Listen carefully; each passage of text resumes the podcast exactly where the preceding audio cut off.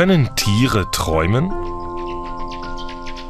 Von ihren Träumen berichten können Tiere nicht, aber die wissenschaftliche Neugier macht auch vor dieser Frage nicht Halt.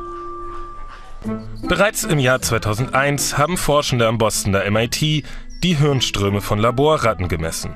Zunächst, während sie einem Labyrinth nach Futter suchten und danach erneut, als sie schliefen. Das Ergebnis? Im Schlaf waren die gleichen Hirnareale aktiv wie bei der Futtersuche.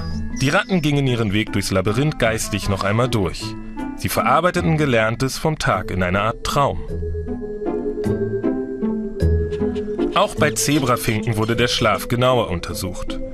Während sie schlummerten, zwitscherten sie die Melodie ihres Gesangs innerlich nach.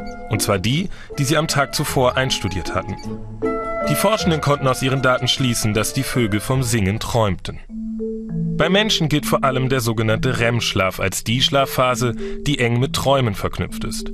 REM steht für Rapid Eye Movement, denn die Schlafphase ist gekennzeichnet durch schnelle und unkontrollierte Augenbewegungen. Menschen, die während des REM-Schlafs geweckt werden, erinnern sich besonders oft und detailliert an einen vorherigen Traum.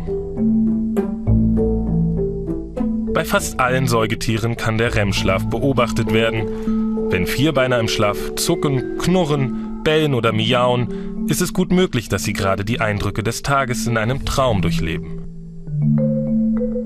Doch nicht nur bei Säugetieren wurde der Traumschlaf beobachtet. Sogar Tintenfische zucken im Schlaf mit den Augen und mit den Fangarmen. Zusätzlich wechseln sie reflexartig ihre Farbe.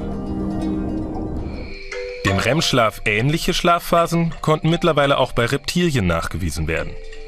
Für die Forschenden ein Hinweis darauf, dass sich die unterschiedlichen Schlafphasen schon vor Urzeiten ausgeprägt haben müssen. Und wie ist es bei Insekten oder Spinnen? In einer neueren Studie zeigten Springspinnen während des Schlafs Zuckungen, die an den REM-Schlaf erinnern. Ein Hinweis darauf, dass sogar sie träumen könnten.